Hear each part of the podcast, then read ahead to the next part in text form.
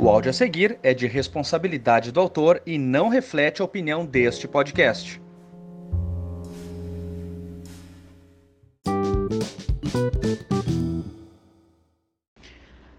A humanidade simplesmente passou dos limites quando criou a propaganda.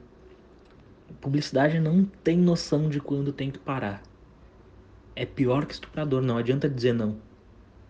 Eu fui assistir um vídeo de 7 minutos e tiveram mais de 6 propagandas. Daqui a pouco vai ter mais propaganda do que vídeo. E eu lembro que na televisão um tempo foi assim. Era muita propaganda para pouco programa. Eu acho que hoje isso nem acontece mais tanto porque bebida e cigarro pararam de investir. Que o mercado da propaganda é um grande traficante. É, pensa, 10 e meia da noite, novela das nove bombando, todo mundo querendo saber se a Carminha vai se dar bem ou, ou vai se dar mal. E vem uma propaganda da Itaipava, com umas mulheres saradas, peito e bunda gigante, os caras bronzeados suando. Tudo isso é para disfarçar algo que no fim te dá cirrose. E é ruim. Itaipava é horrível também, é com propaganda do YouTube. É como se quando tu fosse comprar cocaína pela primeira vez o traficante falasse: Olha só, isso aqui é zoado, mas vai te deixar tão louco antes que vale a pena. E no YouTube agora tá assim, é tipo 3 minutos de 4 para 2 de Betina. E ainda tem mais um de Coin Master se reclamar.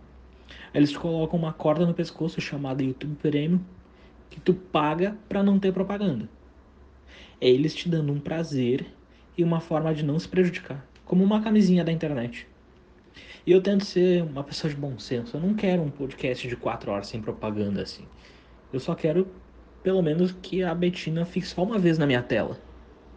Pelo menos reveza a propaganda, sabe? Eu até já sei de cor quando o Terry Crews vai no psicólogo, quando que ele é atacado no Master, a galera toda pegando as sacolas pra ir depois no supermercado e indo pro, pro Master, largando as sacolas e saindo correndo atrás das pessoas.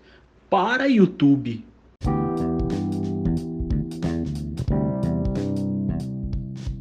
Envie o seu áudio anônimo nada pessoal no site nadapessoal.me.